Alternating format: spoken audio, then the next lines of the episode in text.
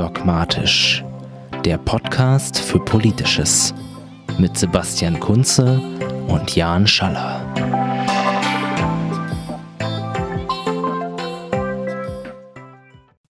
Hallo und herzlich willkommen zu unserer dritten Folge. Auch von mir ein herzliches Hallo aus Berlin. Heute werden wir uns mit dem Thema Bundestagswahl beschäftigen. Wie ihr sicherlich wisst, wird am 24. September gewählt. Auf unserem Blog undogmatisch.net erscheint zurzeit eine Reihe, bei der wir verschiedene Blogger über diese Wahl zu Wort kommen lassen. Schaut doch einfach mal vorbei. Im Podcast reden wir heute über das Wahlsystem. Wir wollen es ein bisschen erklären.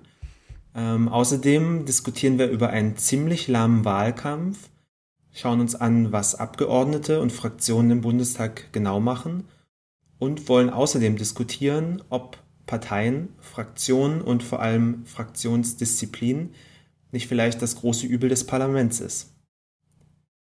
Nun, wenn wir den Bundestag wählen, geben wir unsere Stimme nicht nur symbolisch ab. Eine Person im Bundestag vertritt ca. 200 bis 250.000 BürgerInnen. Und in aller Kürze kann man sagen, wir wählen nach einem personalisierten Verhältniswahlrecht, wählen also Listen und direkt. Außerdem gibt es eine 5%-Hürde sowie Überhangmandate. Und was das alles ganz genau ist, erklärt euch jetzt Jan. Personalisiertes Verhältniswahlrecht klingt ja schon mal toll und Überhangmandate klingt noch viel besser, ist aber eigentlich gar kein großes Problem, sondern ganz simpel. Deutschland hat 299 Wahlkreise und in jedem davon wird eine Person direkt gewählt. Das ist die Person, die die meisten Stimmen auf sich vereinen kann. Und die Person zieht dann auch für dieses Gebiet, für diesen Wahlkreis in den Bundestag ein. Das ist die sogenannte Erststimme. Die, also das ist der Teil von personalisiertes Verhältniswahlrecht, was personalisiert ist. Ähm, Im Bundestag sitzen aber, zumindest regulär, 598 Abgeordnete. Das heißt, die Hälfte fehlt noch. Und da kommt dann das Verhältniswahl, äh, das Verhältniswahlrecht ins Spiel und damit die Listen der Parteien. Ähm, in der Regel stellen alle Parteien Listen auf, auf denen Kandidatinnen und Kandidaten sind.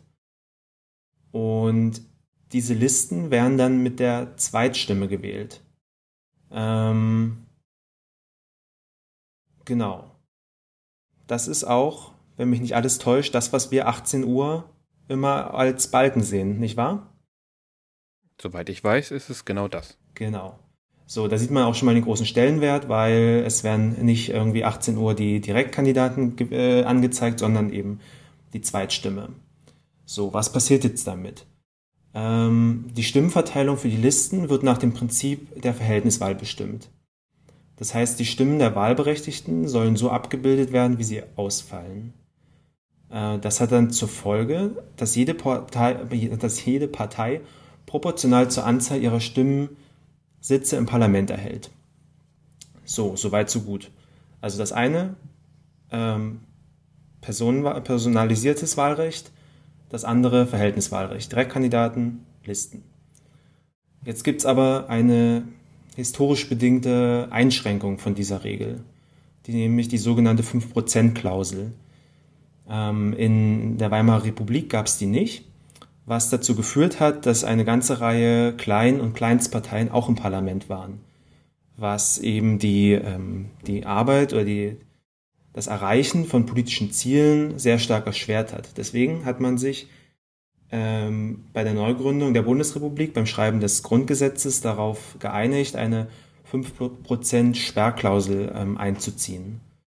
Und die besagt eben, dass man mindestens als Partei mindestens 5% der Zweitstimme halten muss, um ähm, im Bundestag repräsentiert zu sein. Oder, kleine Ausnahme, wenn man drei Wahlkreise gewinnt, werden die Zweitstimmen auch gezählt. Seba, gibt es davon Ausnahmen? Gibt es ähm, oder gab es in der Historie Abgeordnete, die ohne Partei eingezogen sind? Mir ist das nicht wirklich bekannt. Mhm. Es gab, glaube ich, aber 1949 elf Parteien, denn damals gab es diese 5%-Hürde noch nicht. Ach, spannend. Ich dachte, es wäre von Anfang an so gewesen. Siehst du, habe ich direkt was gelernt. Das ist schön, denn 49 sind nämlich elf Parteien und tatsächlich drei unabhängige Abgeordnete ins Parlament eingezogen. Mhm. Und ein damaliger Politikwissenschaftler nannte die Wahl nämlich auch die letzte der Weimarer Ära. Ja. Also die letzte Wahl der Weimarer Ära. ja. Denn zur nächsten Wahl 1953 wurde dann tatsächlich die 5%-Hürde bundesweit ohne Einschränkung eingeführt. Mhm. Und dann hat man sozusagen bis 1957 das Wahlrecht so weit verändert, dass zwischen 1957 bis 1983 nur CDU, CSU, SPD und FDP im Bundestag vertreten waren. Man könnte sagen, die Mächtigen hatten zugeschlagen. Das ist ja eigentlich in der, in der Rückschau ein bisschen verrückt, dass da quasi nur vier Parteien oder drei Fraktionen im Bundestag waren. Und erst durch die Gründung äh, der Grünen äh, wurde es ein bisschen aufgewirbelt wieder. Dann nach der Wende kam, kam die PDS dazu. Und ja, bei dieser Wahl leider scheinbar noch eine weitere Partei.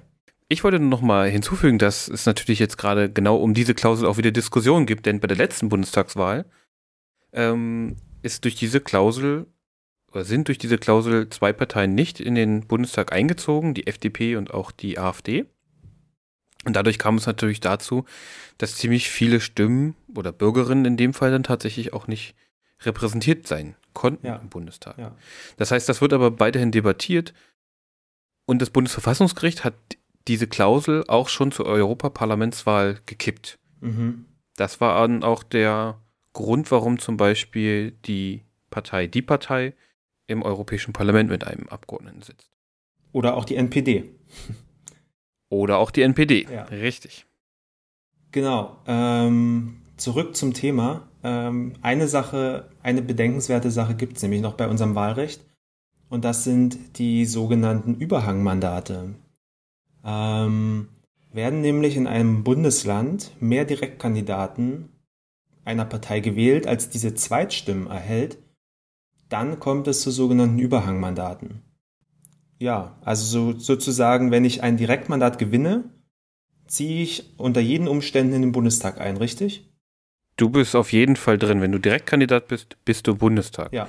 Das Problem wird, kommt dann sozusagen dazu, dass sozusagen die Zweitstimmenanteile werden erstmal mit den Direktkandidaten aufgefüllt Mhm. und die übrigen Plätze werden dann nach diesen Landeslisten vergeben. Es kann dann nämlich aber passieren, dass von einer Partei mehr Direktkandidaten gewählt werden, als dass sie Zweitstimmen bekommen hat. Ja. Und natürlich ziehen dann alle gewählten Vertreterinnen ein, aber es gibt dann sozusagen in Anführungsstrichen überschüssige. Mhm. Ja. Und die nennt man Überhangmandate. Genau. Und deswegen haben wir im Normalfall auch mehr als 598 Abgeordnete.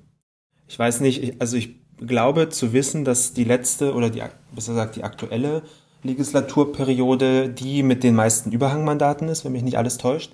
Ich weiß nicht genau, wie viele es letztendlich waren. Es waren aber eine ganze Menge und wenn mich nicht alles täuscht, hat die CDU, CSU am meisten davon profitiert. Ich glaube, wir sind bei weit über 700 Abgeordneten momentan. Ja, Und genau deswegen wird auch permanent genau darüber de- debattiert, weil sich selbst die Parteien im Klaren darüber sind, dass das eigentlich ähm, irgendwie nicht so sinnvoll ist und so funktioniert. Genau.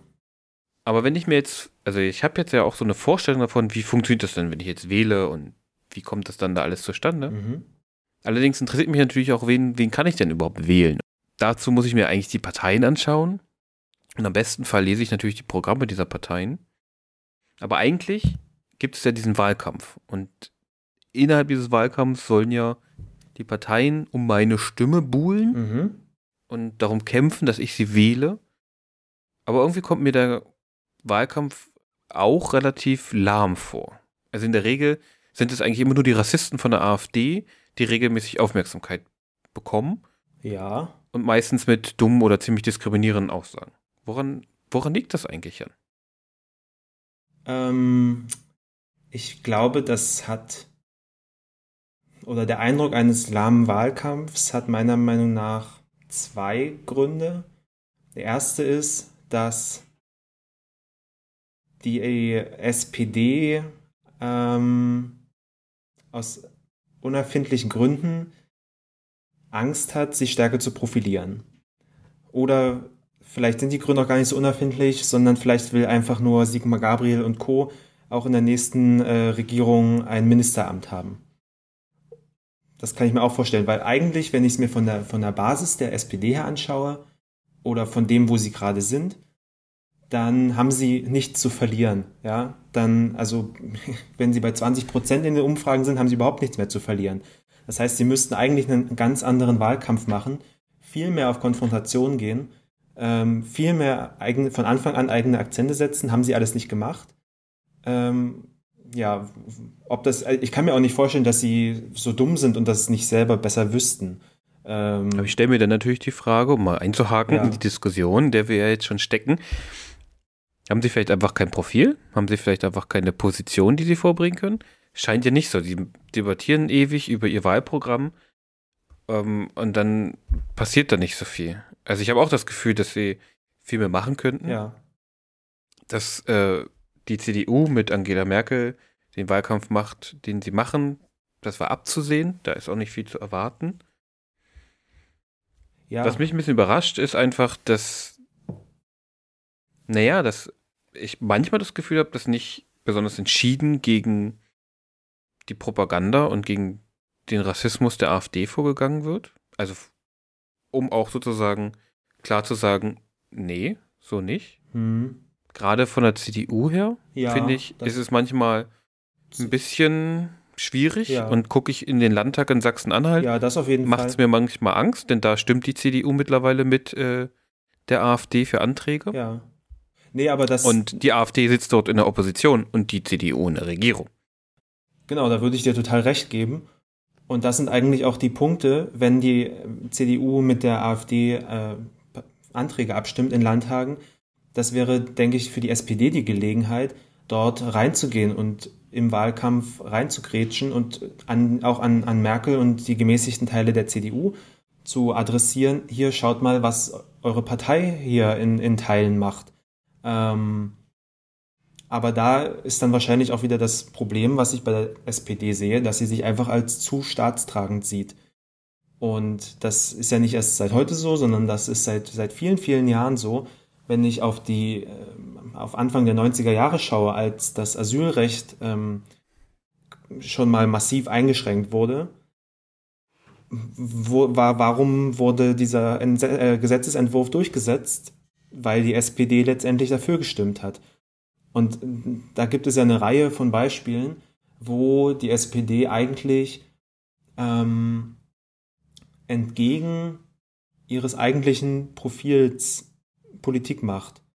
Ähm, und jetzt sind sie halt in der Bredouille, dass sie alle ihre, ihre alle, also ihre in Anführungsstrichen gemäßigten Anliegen werden von Merkel abgeräumt.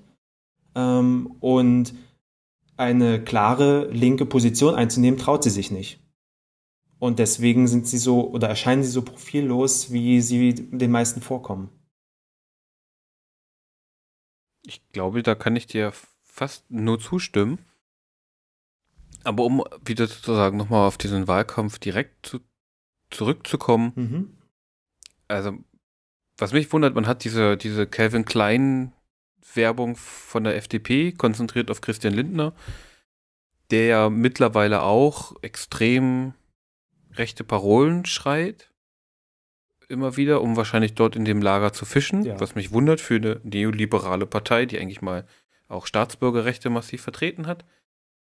Und die Grünen hört man gar nicht. Da habe ich letztens einen Werbespot zum allerersten Mal gesehen und dachte mir, aha, okay, sagt gar nichts. Ja, das wundert mich auch am, am meisten. Dass, also die, die Grünen müssten doch ähm, keine Ahnung, Dieselskandal und, und was nicht alles. Und dann sind ja, sie auch glaube, auf einem ganz, ganz schlechten Kurs im Moment.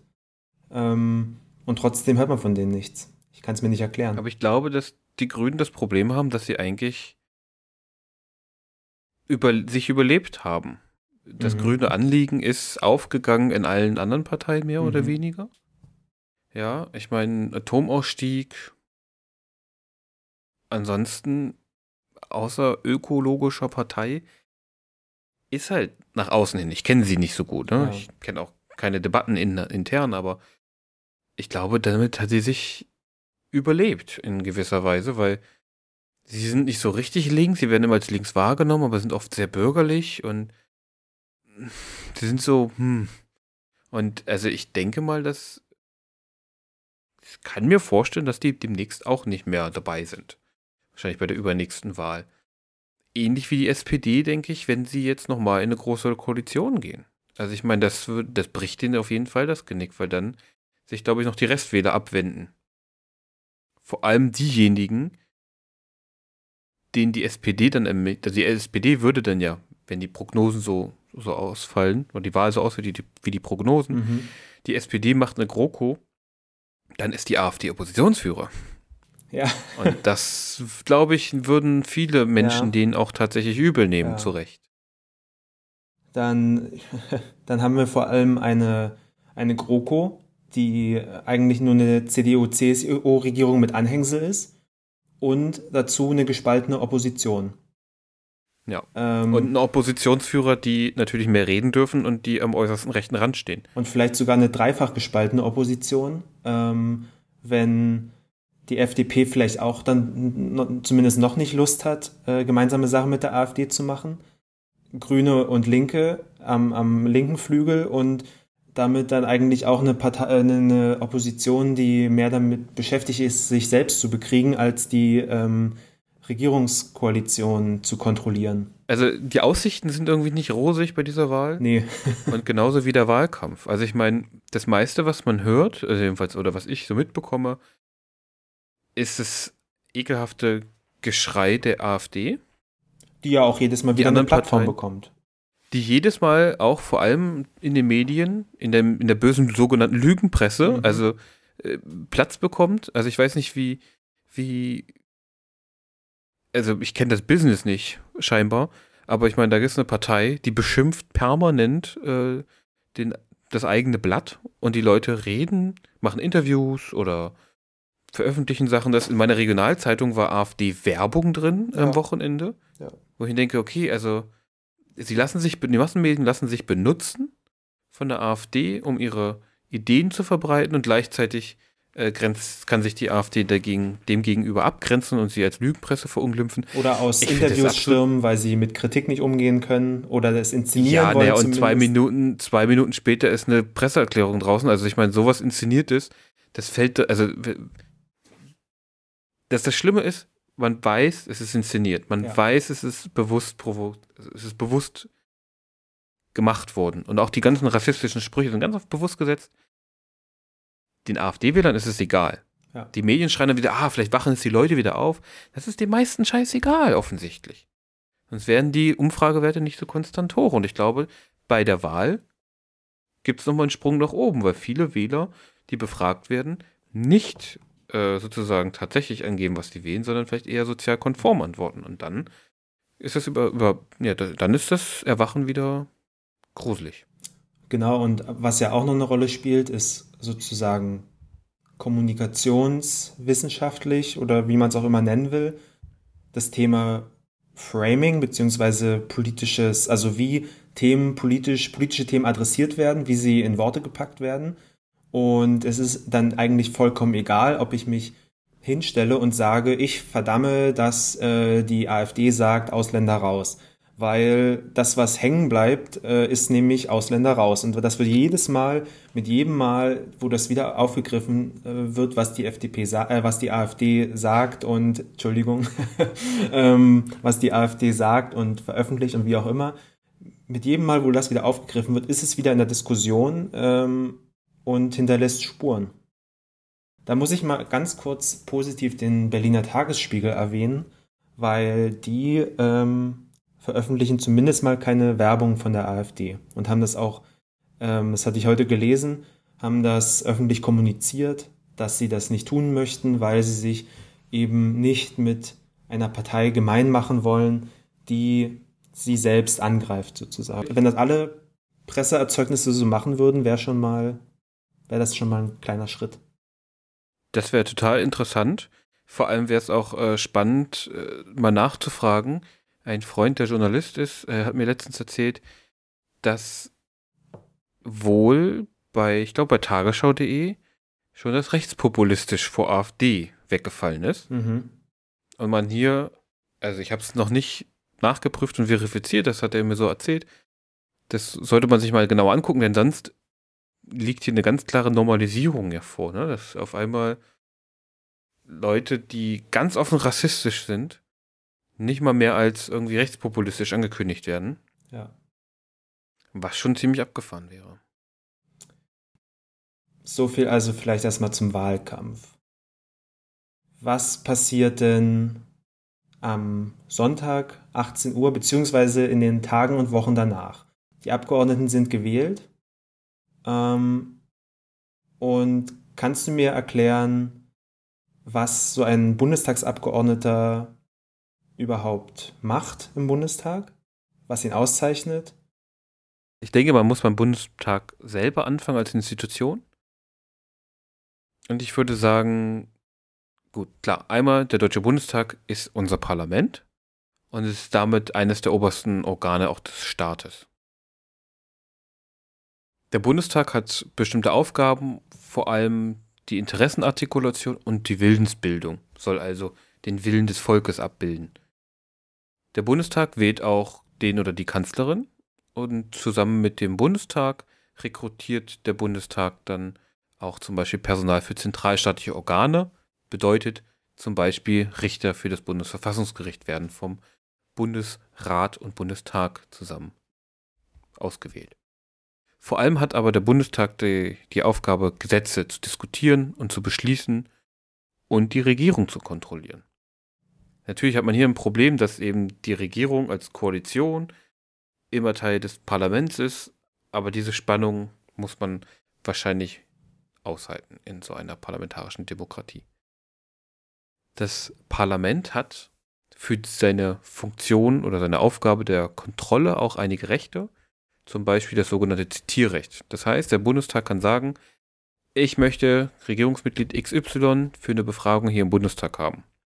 Und dann hat in der Regel dieser Minister oder die Ministerin tatsächlich dann auch zu kommen und Rede und Antwort zu stehen. Der Bundestag hat aber noch eigentlich ganz viele andere Möglichkeiten und auch Aufgaben. Wir werden unten in der Beschreibung noch ein, zwei Links äh, einstellen, dann kann man sich noch weiter informieren, denn es gibt sehr viel zu tun dort. Ich will noch auf zwei andere Aspekte eingehen, auf die Zusammensetzung und die Abgeordneten selber. Das heißt, mhm. der Bundestag besteht aus gewählten Abgeordneten, das sind sogenannte Vertreterinnen des Volkes, und wichtig ist nämlich dabei, dass diese Repräsentanten vor polizeilicher Verfolgung geschützt sind und nur das Parlament kann diese Immunität aufheben. Das geht allerdings nicht, wenn sie auf frischer Tat erwischt werden. Mhm. Dann dürfen sie auch verhaftet werden und haben die Konsequenz zu tragen, aber man will sozusagen verhindern, dass ähm, Abgeordnete polizeilichem Druck ausgesetzt werden können. Das heißt, sie sind immun und geschützt davor. Weißt du zufällig, wie viel ähm, Prozent der Abgeordneten man braucht, um eine Immunität aufzuheben? Okay, ob es eine Zweidrittelmehrheit ist, weiß ich nicht. Ich glaube, man braucht eine einfache Mehrheit. Da bin ich mir aber ehrlich gesagt nicht sicher. Okay. Kann man aber sicherlich bei unseren Links nachlesen. Davon gehe ich aus. Was ich noch erstaunlich fand, als ich äh, da recherchiert habe, ist, dass Abgeordnete auch im Parlament nochmal besonders geschützt sind. Das heißt, Sie können in ihren Reden alles sagen. Denn sie dürfen per Gesetz weder zivil noch strafrechtlich dafür belangt werden, was sie im Parlament sagen. Das Wort dafür ist Indemnität. Mhm. Und genau davor habe ich ein wenig Angst, mhm. wenn die AfD in den Bundestag einzieht. Denn wenn sie dort geschützt alles sagen können und geschützt vor zivil- und strafrechtlicher Verfolgung, dann will ich nicht wissen, was noch alles kommt, und laut Grundgesetz, und das ist eine, glaube ich, wichtige Errungenschaft, sind die Abgeordneten nämlich nur ihrem Gewissen unterworfen. Nichts anderem. Das nennt man freies Mandat. Und genau dieses freie Mandat soll vor Einflussnahme Dritter schützen. Allerdings gibt es da auch einen Haken. Abgeordnete sind nämlich in der aller Regel Mitglieder von Parteien und im Parlament bilden nämlich Mitglieder einer Partei eine Fraktion. Das geht im Bundestag ab 5%, da haben wir wieder diese 5%. Momentan sind das wohl so um die 31 Abgeordnete. Und Fraktionen, das sind die einzigen, die, die eigentlich Privilegierten im Bundestag, nämlich Fraktionen dürfen Gesetzesvorlagen einbringen mhm. oder kleine und große Anfragen stellen. Fraktionslose Abgeordnete können also de facto kaum sinnvolle Arbeit im Bundestag ausführen. Und das ist das, was da kommen wir gleich noch dazu, das ärgert mich nämlich zum Beispiel. Zusätzlich zu den Fraktionen gibt es innerhalb der Fraktionen eine sogenannte Fraktionsdisziplin. Liest man bei der Bundeszentrale für politische Bildung nach, grenzt diese nämlich auch den Fraktionszwang ab zum Fraktions zur, Fra zur Fraktionsdisziplin. Sie sagen, dass der Fraktionszwang gegen das freie Mandat verstoßen würde, die Fraktionsdisziplin aber nicht. Weil es da irgendwie keinen direkten Zwang gäbe. Mhm. Im mittlerweile bekannten Format DTV Atlas Politik wird es auch so formuliert, Zitat, eine fraktionsinterne Willensbildung auf Dauer ist nicht ohne Fraktionsdisziplin, kommt nicht ohne Fraktionsdisziplin aus. Zitat Ende. Das heißt, das ganze System ist auch schon auf eine Fraktionsdisziplin ausgelegt. Das heißt, eine Mehrheit innerhalb dieser Fraktion, zum Teil auch die Fraktionsvorsitzenden, legen dann fest, wie abgestimmt wird bei bestimmten Vorhaben und Gesetzesvorschlägen. Ja. Und dann hat man so abzustimmen. Ja. Natürlich kann man theoretisch dagegen rebellieren und sagen, nein, ich bin nur meinem Gewissen untergeordnet und ich stimme hier nur noch meinem Gewissen ab und nicht so, wie die Fraktion das sagt. Dann kann ich allerdings ausgeschlossen werden, wenn ich Pech habe. Und dann sind wir wieder beim Anfang. Denn welche Möglichkeiten habe ich ohne Fraktion? Mhm. Es gibt ja auch ein ganz prominentes Beispiel, der von einem, der dagegen, also gegen, die gegen den Fraktionszwang gestimmt hat. Und zwar ähm, Wolfgang Bosbach hat äh, vor einigen Jahren, wann war das? 2008, ich weiß es gerade nicht genau. Auf alle Fälle hat er gegen den EFSF gestimmt, als ähm, das äh, Thema Griechenland und Euro-Rettung und so weiter ganz groß war. Aber Wolfgang Bosbach ähm, ist ja bekannt dafür, auch mal gern gegen die eigene Partei zu schießen. Von daher ist es vielleicht nicht so überraschend.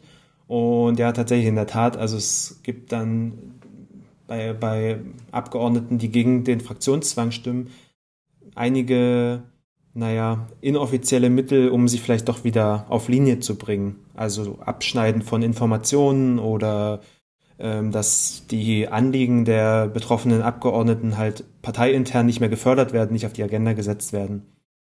So dass es dann de facto darauf hinausläuft, dass sie nicht mehr sinnvoll arbeiten können. Ich denke aber, dass äh, Wolfgang Bosbach einfach so bekannt ist, Genau.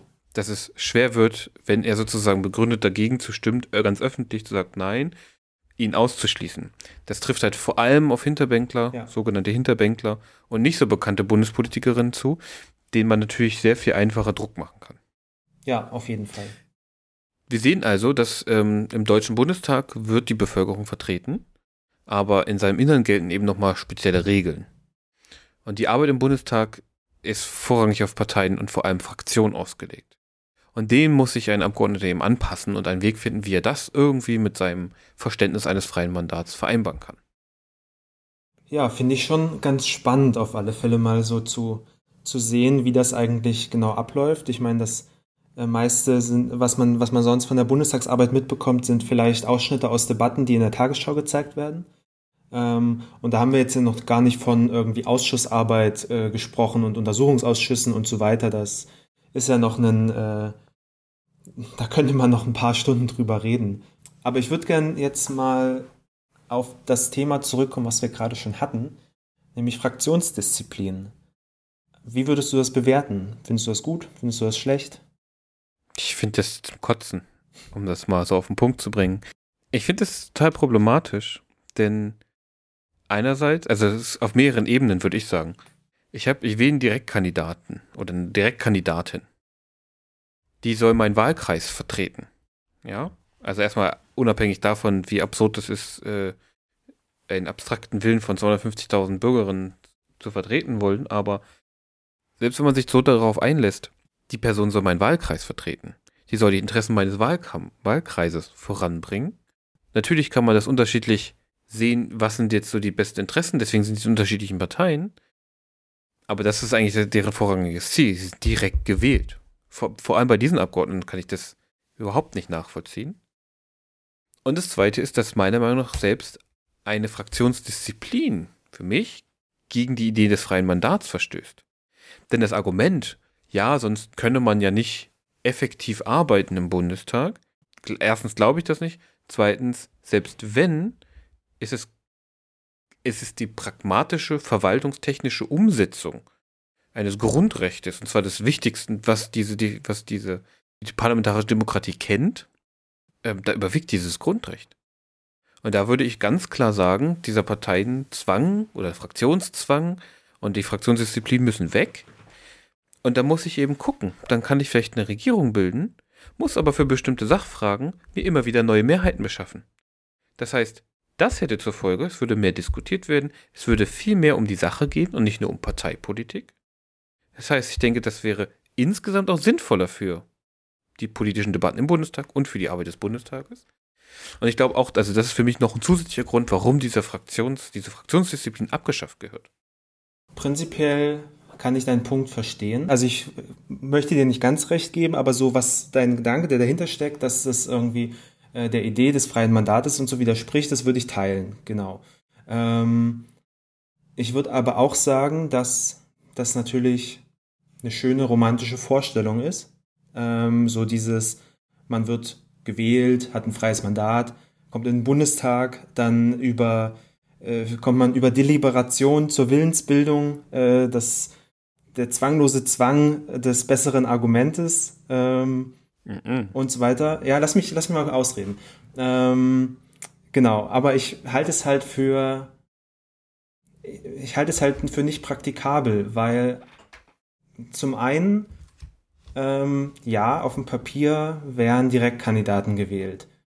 Wenn du mich jetzt aber fragst, wen wählst du denn in deinem, in deinem äh, Wahlkreis, dann könnte ich dir den Namen von der CDU sagen, weil der äh, hier an einem Hochhaus riesig dranhängt und man nicht dran vorbeikommt.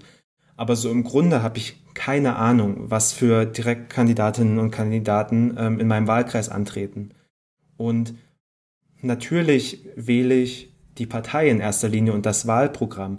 Ich habe nämlich mich, wie wahrscheinlich viele, über den Valomat informiert und dort meine äh, Kästchen angeklickt und dann die Partei gewählt, ähm, die am, meinen Interessen am nächsten kommt. So, das heißt, also ja, auf dem Papier wähle ich einen Direktkandidaten, real wähle ich aber eigentlich eine Partei und ihr Wahlprogramm. Ähm, das heißt, ich fände es prinzipiell erstmal nicht schlimm, wenn ähm, dann auch die Partei als diese Partei im Bundestag versucht, die vorher formulierten ähm, Anliegen durchzusetzen. So, das ist das eine. Das andere ist, was du schon ein bisschen angesprochen hattest, ähm, das Thema Organisation. Ich kann mir beim besten Willen nicht vorstellen, dass man zu, in einer, naja, in einer vertretbaren Zeit, weil, also klar, wir, es ist immer blöd, irgendwie auf Sachzwänge zu verweisen, aber ich finde, man kann es auch nicht aussparen. Und deswegen muss man schon auch irgendwie drauf gucken, dass man ähm, auch noch was, was auf die Reihe bekommt. Und ich kann mir nicht vorstellen, dass man in einer vertretbaren Zeit ähm, zu Kompromissen kommen würde, die dann beschlussfähig sind. Ähm, deswegen hilft es da schon. Und was eine dritte Sache ist, die mir noch einfällt zu dem Thema, dass ähm, das hatten wir schon bei unserer ersten Episode zum, Ta zum Ta äh, Thema ähm, äh, Volksabstimmungen und so weiter, ähm, direkte Demokratie, dass die Themen, über die abgestimmt werden, ja so komplex sind in den meisten Fällen, dass ich nicht wirklich mich in einer angemessenen Zeit so einarbeiten kann, dass ich dann wirklich darüber abstimmen kann. Wenn ich zum Beispiel, ähm, wenn mein Fachgebiet Internetpolitik ist, dann wird es mir wahrscheinlich sehr schwer fallen, mich in einer vertretbaren Zeit in Renten oder in mh, mm, Gesundheitspolitik einzuarbeiten. Das heißt, ich muss dann auch ein bisschen darauf vertrauen, dass es in meiner Fraktion Leute gibt, deren Fachgebiet das eben ist und auf deren ähm, Wissen ich auch vertrauen kann, wenn ich dann abstimme. Aber das ist doch, Entschuldigung, jetzt muss ich aber wirklich einhaken. Ich habe hier mhm. ganz viel mitgeschrieben, mhm. weil ich fange mal hinten an. Das ist für mich eine Ausrede. Selbstverständlich kann nicht jeder sich in alles einarbeiten. Darum geht es aber auch überhaupt nicht. Sondern die Leute sind ja immer noch in Parteien organisiert. Ob der nun von der Fraktion Die Linke ist oder von der Fraktion äh, Grüne oder CDU oder SPD oder der FDP oder wer auch immer. Wenn ich dieser Person, die ich ja vielleicht im Ausschuss kennengelernt habe oder von der ich gehört habe, zuhöre und die mir sinnvoll darlegt, warum dieses Gesetz, was wir jetzt hier verabschieden wollen, genau so in der vorliegenden Form richtig, sinnvoll und wichtig ist, mhm. dann kann ich mich ja dazu entschließen, das zu machen. Du hast ja selber den, äh, diesen europäischen Rettungsschirm Ja. genannt. Da ging es nicht darum, da hat man nicht debattiert, ist das jetzt hier richtig wichtig und, und sinnvoll und alle waren davon überzeugt. Denn es gab, und das ist halt das nächste, was du hier angesprochen hast, ist alles zu komplex und die Leute können das ja gar nicht verstehen. Ja, da gab es im Bundestag genug Leute, die konnten noch nicht mal die Abkürzung dafür erklären, für was die da gerade abgestimmt haben. Die hatten gar keine Ahnung von Toten und Blasen, die haben offensichtlich auch nicht zugehört. So, sie haben sich nämlich nur darauf verlassen, dass entweder die Fachpolitiker der Fraktion oder die Fraktionsführung das sagt, was sie wählen, zu wählen haben. Und das ist das, was ich nicht angehen kann. Mhm. Als Abgeordneter habe ich nun mal gewisse Pflichten. Und natürlich kann niemand Fachpolitiker für alles sein. Das, das meinte ich erstens nicht und das erwarte ich natürlich auch nicht. Sondern es geht darum, dass nicht mehr eine kleine Gruppe, ein Vorstand einer Fraktion beschließt, was zu wählen ist, was zu entscheiden ist. Nee, da würde ich Sondern es geht um die offene Debatte und um die Möglichkeit, sich einem anderen Argument anzuschließen. Und dann komme ich nämlich zu dem nächsten Punkt, den du, nämlich das, was du romantische Vorstellung genannt hast. Mhm. Ich glaube, da ist nichts romantisch dran. Da wird es nicht schön zugehen in solchen Debatten. Da wird, da wird fetz, da, da fliegen die Fetzen, würde ich sagen. Denn es ist viel schwieriger, zuzuhören und zu debattieren und darüber nachzudenken, selbst wenn ich davon nicht so viel Ahnung habe, als mich zurückzulehnen. Der halbe Bundestag ist leer, weil es ja nur eine Fachdiskussion ist. Und dann stimmen auch nur die fünf Fachpolitiker ab und dann haben wir 20 Leute da sitzen. Ich glaube, das wird viel schwieriger und das hat nichts mit romantischen Vorstellungen zu tun. Und das pragmatische Argument, was du gebracht hast, mit, naja, ich will hier die Partei, mag sein. Provokant würde ich sagen, da machst du was falsch, denn dafür hast du deine Zweitstimme, um eine Partei zu wählen. Die Erststimme ist dafür da, dass da eine Person gewählt wird Ja, aber macht das von jemand? einer Partei. Das, also, Geh, mal, geh, geh doch mal in die Büros der Direktkandidaten und halt dich da mal eine Woche lang auf und guck mal, wer da so kommt und Fragen stellt und Probleme äußert und was da passiert. Ich glaube, die, und das ist halt viel zu wenig bekannt, die Arbeit, die die Abgeordneten vor Ort machen, die ist viel zu wenig bekannt. Die reißen sich je nachdem den Arsch auf oder auch nicht. Also meine, auf jeden Fall meine eine Direktkandidatin, Dr. Ursula von der Leyen hier in Hannover, mhm. die wird sich nicht groß um den Wahlkreis gekümmert haben, Ja. weil sie dafür keine Zeit hat als Ja. Bundesministerin. Deswegen verstehe ich auch nicht, wieso diese Person als Direktkandidatin antritt und nicht über eine Liste. Ich, ver- äh, ganz ehrlich, ich erwarte von den Leuten, die hier direkt antreten, die also diese Region, in der ich wohne, vertreten wollen, dass sie sich auch genau um die Interessen dieser Region, um die Interessen der Bürger in dieser Region kümmern. Und ich glaube, dass, natürlich sagst du, also geht man pragmatisch ran und man wählt dann diese eine Partei, man will irgendwie diese Partei voranbringen, man wählt das Parteiprogramm. Aber ich glaube, wir sind ja darüber hinaus. Wir sind ja bei den Abgeordneten. Wir sind ja nicht in dem, wen wähle ich jetzt, sondern wir sind dabei, wer ist gewählt. Selbst wenn du SPD gewählt hast oder CDU und der von einer anderen Partei ist da Direktkandidat Mhm. und äh, Direktabgeordneter, kannst du zu dem gehen und sagen, äh, hier, das funktioniert so nicht. Das muss, die muss ich, du musst dich vor Ort hier mal kümmern. Das geht ja auch, aber ich meine, diese Barriere übertreten halt die meisten nicht, weil sie sagen, oh, der ist von der CDU, ich bin hab SPD gewählt, da gehe ich nicht hin. ja. Und eine letzte Sache, Mhm. was du sagst, ähm, es gibt nun mal Sachzwänge, denen man sich nicht entziehen kann und deswegen ist die Fraktionsdisziplin so wichtig und nötig, weil man sonst keine Kompromisse schließen könnte. Ich glaube nicht, dass ich es genau so gesagt habe. Aber so, ich Du hast habe gesagt, es gibt gesagt, man muss es auch berücksichtigen, ja. Auch wenn es unschön Genau. ist. Du hast gesagt, du glaubst nicht, dass es sonst Kompromisse möglich sind, Oder, wenn ja. alle irgendwie machen dass können, es was sie wollen. extrem schwer wäre, welche zu finden. Genau, und ich glaube, ein Be Gegenbeispiel meiner Meinung nach wäre ein Gesetzesvorschlag, der vor kurzem ein, im Bundestag tatsächlich war Mhm. und bei dem die Fraktionsdisziplin aufgehoben wurde. Ja. Und Überraschung, bei einem Thema wie der sogenannten Ehe für alle haben 70 Abgeordnete der CDU, CSU für dieses Gesetz gestimmt. Mit Linken, Grünen und SPD zusammen. Und ich denke, themenbezogen lassen sich ganz andere Koalitionen bilden und ließe sich eben auch eine viel progressivere Politik betreiben. Und das ist mein Punkt. Ich glaube nämlich, dass die Politik und auch die, der Bundestag massiv davon profitieren könnte. Sinnvollere Politik für Bürger, also für uns, umzusetzen und sich eben nicht nur stoisch an irgendwelche Programme zu halten, die sowieso nur geschrieben werden, um im Falle der SPD nicht mal richtig Wahlkampf damit zu machen oder bei den Grünen, um danach wieder zu verwerfen und zu sagen, ja, wir müssen jetzt Kompromisse machen. Und dann machen wir Hartz IV am Ende und äh, treten unseren eigentlichen Wählern und den Leuten, für die wir da sein wollen, aber so richtig ins Gesicht. So, jetzt ist der Wutbürger vorbei. Du hast es auch äh, viel zu sehr äh, zugespitzt. Als, äh, so, ich wollte eigentlich nur äh, die Gegenargumentation quasi vortragen. De facto sehe ich das nämlich alles gar nicht so eng, aber ich sehe es auch nicht so, so krass, wie du es jetzt äh, beschrieben hast. Nee, aber jetzt mal wieder zurück zum, zum Punkt. Ja. Ich finde, Fraktionszwang oder Disziplin ist nicht das äh, perfekte System, ähm, aber ich sehe auch durchaus positive Punkte daran. Also da bin ich quasi ganz SPD-like äh, in der Mitte. Ähm Wir hatten das Thema gerade schon, Fraktionszwang kann aufgehoben werden bei Dingen, die sozusagen das äh, nur nach dem Gewissen entschieden werden, sowas wie eben jetzt Ehe für alle oder ähm, Sterbehilfe wäre ja auch so ein Thema und wer weiß, was man, was man sich da noch, ich glaube Pränataldiagnostik war auch so ein Thema. Und da gibt es ja so punktuell quasi Momente, wo das ganze Thema aufgehoben ist. Insgesamt halte ich es aber, also ich halte es natürlich für keine gute Einrichtung, dass es so streng durchgesetzt wird. Ja, das ist meiner Meinung nach auch nicht mit dem ähm, Prinzip der innerparteilichen Demokratie vereinbar. Das, das sehe ich durchaus problematisch.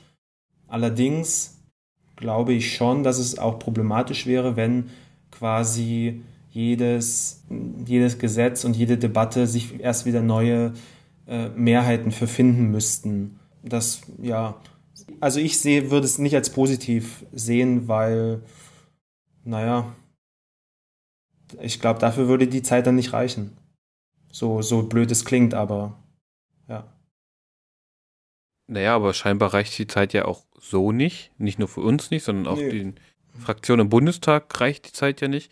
Denn sie haben ja direkt äh, kurz vor der Wahl ja beschlossen, dass sie demnächst die Legislatur verlängern möchten auf fünf Jahre und da sind sich alle Fraktionen im Deutschen Bundestag momentan einig. Und drin. das wiederum finde ich die Schweinerei. Da bin ich nämlich überhaupt kein Freund davon, dass ich auch nicht, ähm, Übrigen. es jetzt ja scheinbar auf fünf Jahre verlängert werden soll. Es gab auch mal Zeiten, ich weiß nicht, ob das bei den Grünen auch der Fall war, als ob die auch mal mit rotierendem Mandat ähm, mhm. angefangen mhm. haben oder haben die das nie gemacht? Das weiß ich nicht. Ich glaube, das darf man nicht. Also bei den Ankündigungen, ja. also im Europaparlament war es ja angekündigt von der Partei, die Partei. Mhm. Denen wurde das klipp und klar gesagt, dass das ähm, Konsequenzen haben wird, ja. also sozusagen bestraft wird. Ebenso ähm, wird es im Bundestag sein. Das ist, also wenn vorangekündigt ist, darf das nicht sein. Ja. Wenn jemand krank wird, stirbt oder warum auch immer sein Mandat zurückgibt, dann ist das. Aber trotzdem kann ich mir sehr gut vorstellen, dass gerade bei Linken und, äh, und Grünen sicherlich einige dabei sind, die der Idee eines rotierenden Mandates viel abgewinnen mhm. können oder es zumindest in ihrer Jugend konnten. Ähm, und dann finde ich es schon ganz schön traurig, dass auch die Parteien, die sich links nennen, scheinbar überhaupt kein Problem damit haben. Weil da sehe ich dann wirklich gar keinen Vorteil, außer dass irgendwie die Leute, die gewählt sind, länger im Bundestag sein können und äh, länger an der Macht sind. Und das wiederum halte ich für, naja, ich möchte jetzt nicht unbedingt pathetisch sagen, gefährlich für die Demokratie, aber ich halte es zumindest mal nicht für demokratiefördernd. Das ist ein interessanter Punkt, Jan. Vielleicht diskutieren wir beim nächsten Podcast genau nochmal darüber. Denn über so Zeiten und wie lange man vielleicht Bundeskanzlerin sein sollte oder Bundeskanzler kann man ja auch noch streiten. Ich würde aber nochmal festhalten, dass wir uns nicht einig sind, denn ich finde die Fraktionsdisziplin immer noch blöd. Mhm. Kann dich aber besser verstehen und hoffe natürlich auch, dass du meine Skepsis äh, etwas besser verstehen Auf jeden Fall. kannst jetzt. Und ich glaube, das ist natürlich erstmal wichtig in einer solchen Diskussion zumindest. Und ich glaube, wir nähern uns dem Ende unseres Podcasts, oder? Genau. Falls euch die Folge gefallen hat, würden wir uns auf alle Fälle sehr freuen, wenn ihr uns auf iTunes oder wo auch immer ihr uns gefunden habt, eine Bewertung dalasst. Das hilft nämlich anderen, uns auch zu finden. Geschriebenes von uns gibt es wie immer unter undogmatisch.net. Da läuft auch momentan noch die Reihe zur Bundestagswahl. Also auch wer das vielleicht ein bisschen später hört, kann da noch ganz viele tolle Kommentare von Gastautorinnen und Autoren nachlesen. Und Wir sind auf Facebook und auf Twitter unter undogmatisch und dann underscore. Wie heißt das? Unterstrich. Unterstrich. Genau. Bis zur nächsten Folge und vergesst das Wählen nicht. Tschüss aus Berlin. Tschüss auch von mir aus Hannover. Undogmatisch. Der Podcast für Politisches. Auch im Netz unter www.undogmatisch.net.